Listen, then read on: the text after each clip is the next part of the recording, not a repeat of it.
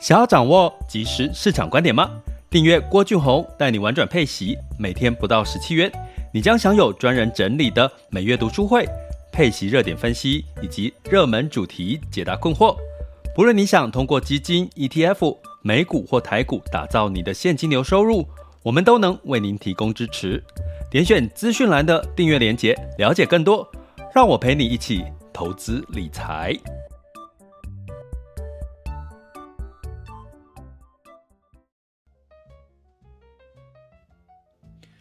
好的，我们准备开始了。各位亲爱的学员以及听友们，大家早上好、中午好、下午好、晚上好。今天是二零二三年的十月三日，好，周二的时间。那最近呢，市场应该，或者是说，我们大部分的人现在应该是处于一种放假的情绪，哈，因为我们接下来又有四天的连假，然后。中国十一长假放到十月六日，然后遇到周六周日，然后接下来呢又遇到十二月，很多的外商呢都开始要呃规划他们的年假哈，所以基本上通常十、十一、十二月呢是一个慢慢情绪放松的日子哈，也就是说我们常说一年有四季，春夏秋冬。慢慢从秋天，然后进入到冬天，其实就是一个秋收冬藏的日子。也就是说，其实呢，你可以慢慢的来整理一下你的思绪，就是二零二三年你有什么收获，或者是你有什么还没有达到的目标，剩下最后一季好好的努力一下。那如果要说二零二三年是 AI 的这个热度非常高的一年呢，其实真的不为过哈。那基本上呢，会不会在第四季会有 AI 持续有表现？其实你会从这两天十月份的一个盘势的情况，也大概可以看出一些端倪了哈。就是 AI 仍然是要包含科技类股呢，仍然是一个相对的一个热潮哈。那不过哦，今天想跟各位聊什么哈？就是最近我常常有在。跟人家聊天呐、啊，或者是看一些媒体报道，哈，甚至今天听到一个呃业界的说法，哈，就是这个呃未来配息这件事情好像变成一个趋势，包含像呃近期，尤其是十月份也进入到了呃许多的配息的 ETF 哈的这个旺季，也就是说很多的配息 ETF 都在十月份又有再一次的配息了。那所以到底在累积复利哦，有一派的说法认为说啊，你配了息之后呢，就没有复利的效果。那有另外一派的说法是，配息是可以得到稳健的现金流。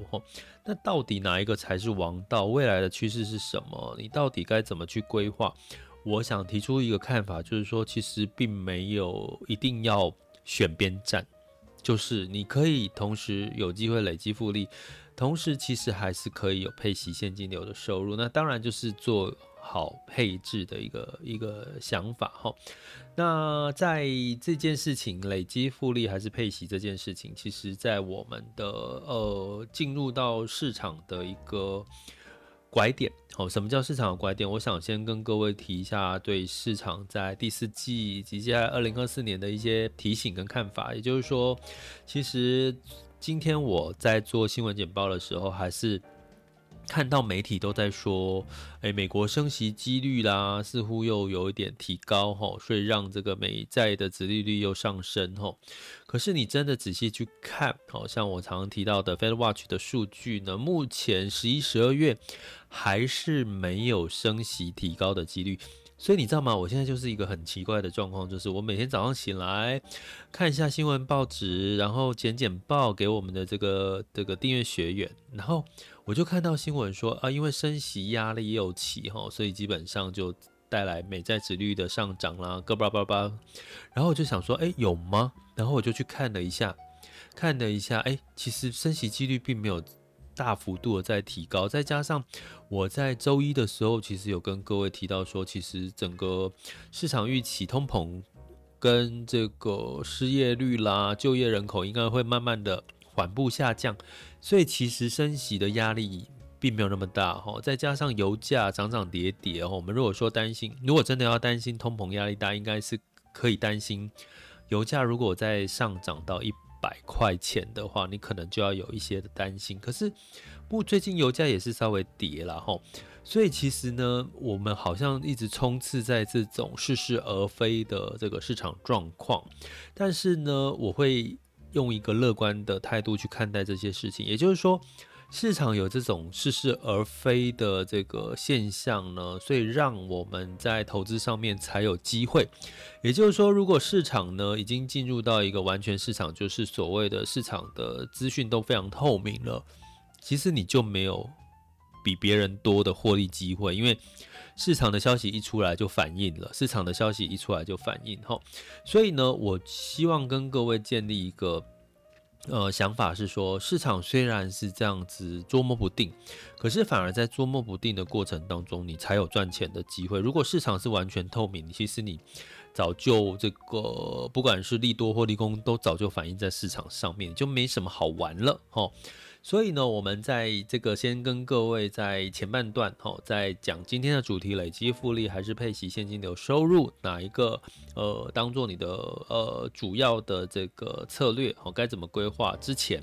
先跟各位聊聊这个市场，哈，其实市场的干扰因素真的是还蛮多的，哈。那进入到我们今天要讲的复利。好，因为我们你大家知道吗？我们如果你在过去像我一样，你可能五十几岁，或者是你投资经验已经有十几年、二十年，你会知道你我们过去哈，过去我们这有一本畅销书哦，在我那个年纪，就是我忘记那个书名是什么了。可是它的书名，整个书名就是说，你只要定期定额、持续的投资下去，你就会。有复利的效果，然后你就什么都不要管，你就是一直定期定额就对了。呃，那本书忘了叫什么，可是如果有印象我提这个说法的，其实你应该知道这本书在当年是非常畅销的一本书，因为它就是叫你就是不管怎么样，你就从头到尾定期定额就没事了，最后就会得到你要的结果。可是呢，你去看在，在呃，我我举几个哈。例子历程就早期最就是每一段时间有个热度哈，比如说在早期的时候，更早是欧洲哦，投资的主题是欧洲，那个时候很红哦，就是只要投资欧洲就是很热门哦。然后接再过一段时间就是在讲金砖四国，也就是说你投资这个拉丁美洲、中国，还有像新兴欧洲中呃对这四。这几个区域呢，呃，都会吼，就会告诉你说，新兴市场是比美国来的热热度很高。那个时候日美国投资美国根本没有人在，没有人在看，更何况是投资日本哦，根本没有人在看日本跟美国。然后在新兴市场之后落寞之后呢，慢慢的市场又回到了这个所谓的美国。哦、那美疫情之之后呢，也。除了美股之外呢，台股也也，大家大家如果有印象，其实台股在疫情之前是比较闷的，是疫情之后整个这个资金这个货币宽松整个大爆发，所以台股才爆红爆火，然后它的这个点这个台指哈，台湾指台湾加权指数才上到万点以上，然后一路到现在哈，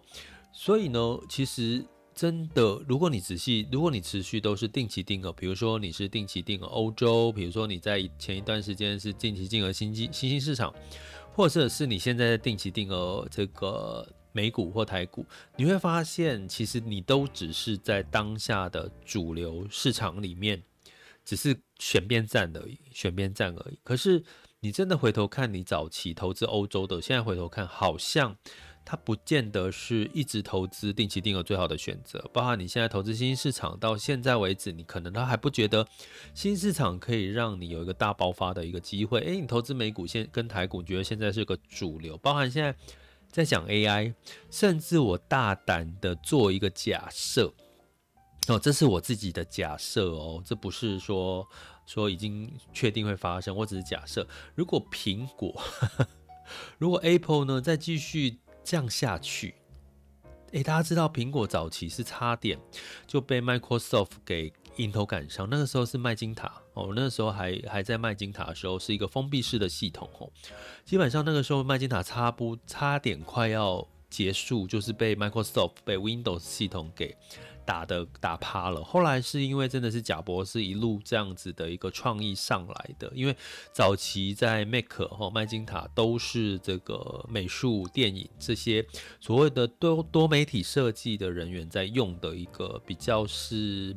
呃独有的市场，它不是普及的市场哦，跟现在你想到 Apple iPhone 啊 Mac 其实完全不一样的哈。那如果现在 Apple iPhone 呢持续是维持，你去想十五、十六、十七都是像现在的这些规格，你说它早晚会不会被别人取代？我觉得是会有。你说苹果，你预期未来会再好个二十年吗？你你你觉得有可以保证吗？你觉得这个事情你敢想吗？你想说苹果会再持续二十年都是领头羊吗？我觉得是个问号哦，所以。也就是说，我们在讲累积复利这个观念，通常是建立在你认为的国家、区域、产业，它都是一直向上的机会，才有累积复利的概念。这样理解我意思吗？所以呢，基本上呢，复利的累积，我呃，我举个简单的例子，什么叫复利的累积？假设。我们有一个叫七二法则，哈，七二法则就是说，如果你今天呢，呃，这个七十，你的利率，好，比如说你你的年化报酬率是六个 percent 好了，那七二法则的意思就是说，你七十二除以六，也就是说，你本金假设有一百万的话，你大概七十二除以六是十二，就是你十二年之后，你的一百万会翻一倍变两百万，这就是所谓的复利的概念。好。那也就是说，如果我今天七二法则，如果我今天投资在一个年化报酬率是十二个 percent 的话，七十二除以十二，就是我大概只要六年，我的一百万，好，就是一百万去每一年十二趴去滚存，我只要。六年就可以翻一倍，变成两百万，这就是所谓的七二法则。它其实一是一个简单的复利的一个概念吼。所以我刚我刚刚讲一件事情，所谓的累积复利，过去如果你认为一个市场一直投资，一直投资，一直投资，定期定额一直投资，你就会得到复利的效果，那可能会有一点不切实际，因为。我刚刚提跟各位提到过去投资的历史进程，早期夯热欧洲，后来夯中国新兴市场，后来又最近夯美股、哈台股，然后又夯这个所谓的呃苹果啦、AI 这些题材啊、呃，然后更早一点，你记得吗？在疫情那段时间夯什么电动车，对不对？疫情前后夯电动车，可是你现在回头来看，这些不同的主题的夯度，其实都只有夯。一段时期，可能这个时期是半年，可能这个时期是三年，可能是五年都有。可是它好像没有一个主题是夯二十年、一辈子的这种数字，对不对？你说油价，你说黄金，它其实也是只有这个一段时间的一个热度哦，它的这个净值价格的上涨。所以你说累积复利听起来是一个理想。可是你真的套用到现在的社会、现在的市场、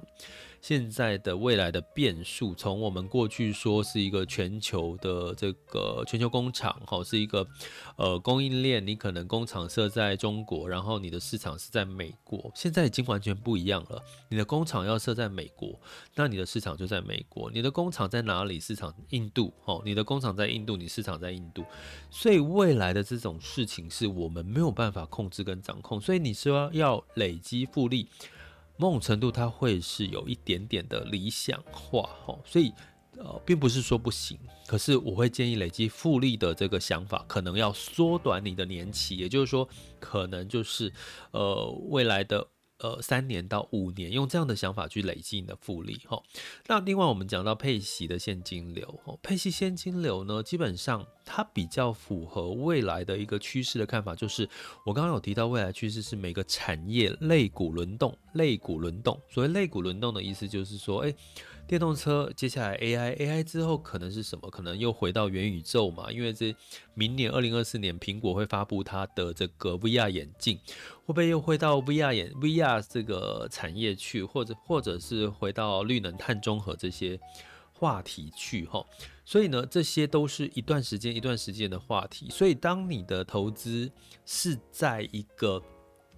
这个热度上面的这个主题，然后呢，适度的透过所谓的配息的 ETF 或配息 E T 基金呢，帮你做一个什么？呃，配息的落袋为安，或者是资本利得的落袋为安，就是获利了结了哈，或停损哈，都算是然后，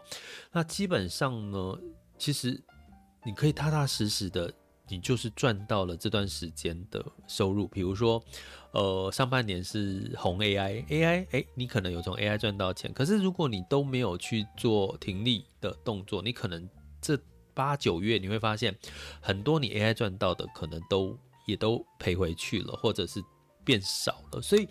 某种程度呢，配息现金流收入，我觉得是比较符合未来这个市场轮动的一个趋势哈。所以该怎么规划？其实我在。一直在提的一个概念叫做以息养股，就是核心卫星资产的配置，核心用所谓的配息现金流收入的概念，配息基金或配息 ETF 现在都越来越成熟了，在哪里的配息去做定期定额去做我们刚刚讲的累积复利滚存的这个动作，但是你的累复累积复利的滚存可能不是，呃。十年、二十年这种，可能是三年、五年这种的方式了哈。所以其实你并不用排斥哪一种的投资策略，可是你要了解的是，未来的市场就像我前面跟各位讲的，其实已经你太多不可控的因素，不，你已经没有办法掌握。第二个是市场跟媒体永远在告诉你一些似是而非的讯息，就像我刚刚跟你讲。今天这几天媒体都说，哎，这个升息的几率提高。可是你真的仔细去看这个资料，其实是没有的。这些似是而非的资讯会影响你的判断，没有错。但是也因为这样，你才有赚钱的机会。所以呢，你怎么样去善用累积复利，把它缩短你的累积复利的时期，并且善用配息基金 ETF 的现金流收入，帮你做停利停损，这两个去做一个搭配，其实。以及养股，核心加卫星资产，其实某种某种程度是可以帮你去同时稳定你的现金流，同时也可以赚取部分的这个累积复利的收入。记得我说的七二法则嘛，哈。所以呢，在这样子的一个做法，我觉得是比较符合在未来的市场趋势的一个变数，吼的一个看法，哈。那至于怎么去核心加卫星，哈，比如说什么是？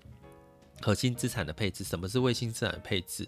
那我相信我们的订阅学员都应该知道，因为我一直在讲，一直在讲。真的，我每堂课都有把那个都有提到核心资产是什么，卫星资产是什么。我为什么要这样做？其实我就是希望让我们的订阅学员都可以把这件事情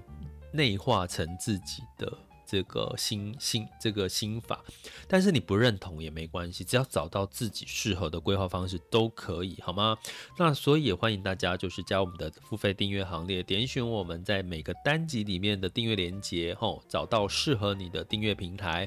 那欢迎大家一起加入我们的订阅行列喽！想要掌握即时市场观点吗？订阅郭俊宏带你玩转配息，每天不到十七元。你将享有专人整理的每月读书会、配息热点分析以及热门主题解答困惑。不论你想通过基金、ETF、美股或台股打造你的现金流收入，我们都能为您提供支持。点选资讯栏的订阅链接，了解更多。让我陪你一起投资理财。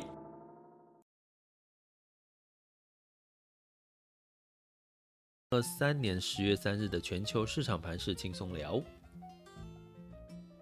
首先呢，我们来看到风险指标部分，今月 VIX 恐慌指数呢是十七点八五，现在当下 VIX 恐慌指数是十七点六，十年期美债殖率是四点六八四七 percent，也就代表什么呢？诶，美债殖率其实是往上走的。其实那我有跟各位提过哈，呃，基本上十年期美债因为升息升的是短债啊，真的是影响的是短债哈。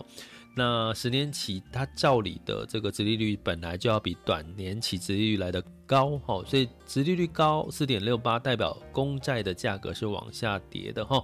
所以记得哈，其实在这个节骨眼上面，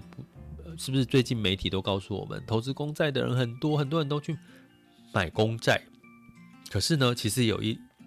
一堆人从年初现在买公债，买到现在是啊。奈啊呢？怎么会这样？哦，所以其实你只要真的是了解这些债券股市的理论呢，其实你就不会被这些媒体给左右跟影响。哈，所以四点六八。四点六八四七的十年期美债殖利率合不合理？合理哈，因为你其实长债的殖利率要比短债的殖利率来得高，这才是经济复苏成长的一个。合理的曲线，好，那在过去，因为这个殖利率升高影响的科技股的承压也慢慢的释放了，包含政府关门危机暂时解除，所以呢，道琼下跌零点二二 percent snpu 版、纳斯达克跟费城半导体分别上涨了零点零一、零点六七跟零点四二个百分点，好，也就是我说的，今接下来呢要看的是美国的这个。像它的所谓的领先指标，哦，就是要比较弱。比如说，呃，市场预期周五会公布的非农就业数据呢，呃，估计是增十六点三万的就业数据，可是呢，比八月份的十八点七当然就低一点，哈。像这样的这个领先指标、经济指标偏弱，其实对于美股跟全球股市的走势才是。呃，有帮助，呃，才是合理的哈，或者是健康的。那，呃，为什么我们请回听我们的 podcast？因为我们都有讲，或者是你就加我们订阅行列了哈，把这个逻辑搞懂，你会接下来成为这个。可以更加懂得市场，好，比别人看到机会跟风险的这个投资人。那在欧股的部分呢？欧股其实目前就进入到了所谓的货币紧缩，然后景气哈开始仍仍持续在走往下走哦。不过它往下走的情况是比较没有那么的，呃，景气没有那么的呃。衰退的很严重哈，所以呢，呃，就是欧股涨涨跌跌，泛欧六百下跌一点零三 percent，英德法分别下跌一点二八、零点九一跟零点九五个百分点。那在雅股最近呢，就比较呃 A 港 A 股休市了哈。那港股今天有开盘，那日经二五呢，在这个跟台湾加权指数周一哈是小涨不到一个 percent。那我们来先看一下最新的亚股走势。首先呢，我们来看，现在时间是十二点二十一分。台湾加权指数目前是下跌四十二点，来到一万六千五百一十五点二八，下跌零点二五 percent，因为没有太多的利多刺激啊。目前台湾的这个相关的景气数据仍然是偏弱的哈。那柜买指数先涨后跌，目前是下跌零点一六 percent。那在这个港 A 股仍然在休市，十一长假休到这周。那港股呢，恒生指数哦，今天开盘是下跌二点九八 percent，恒生科技下跌二点九 percent 哦。那在日股哈，是日经二五是下跌一点四二 percent 哈。那南韩综合指数是上涨零点零九 percent，新加坡海峡是下跌零点二八八二 percent，零点八二 percent 哈，新加坡海峡。所以呢，呃，这里面我特别提一下哈。就为什么我们要把我们的投资分为核心资产跟卫星资产？比如说，如果日本我们把它当成是卫星资产，你就会适度的去做获利了结的动作，或者是像呃做获利了结的动作。那像近期哈日本涨多，呃就会有一些回档比较多的一些可能性跟机会，以及预期日本接下来可能慢慢的要进入到货币紧缩，哦或者慢慢。进入到有可能会稍微升息的情况哈，这对呃日经呃呃日本指相关的这个投资标的呢，都会有一些些的承压的一些影响哈。所以适度的，如果你把日本比如说当成卫星资产，你就懂得要去做停利的动作。这也是我们为什么要说用核心卫星来区分你的投资策略的一个呃很重要的一个因素。那能源的部分呢，十二月份交割布兰特原油期货是下跌一点六%，达到九十点七。一美元每桶哈，那油价回落，除了美元稍微走强之外呢，当然包含这个供需的变化。那金价呢，十二月份交割纽约黄金期货下跌一个 percent，来到一千八百四十七点二美元每盎司哈。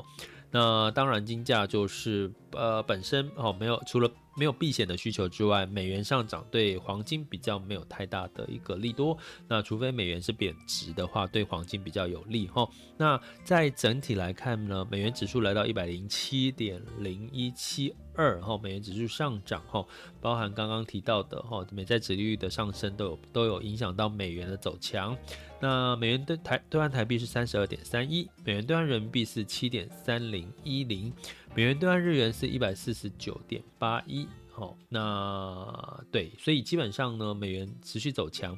也就是说，市场整体要整个反弹向上，新市场要整体反弹向上，其实还是要看美元何时稍微持平或走弱哦，会比较有利于其他非美市场的一个走势喽。好，以上提供给各位参考。这里是郭俊宏，带你玩转配息，给你及时操作观点，关注并订阅我，陪你一起投资理财。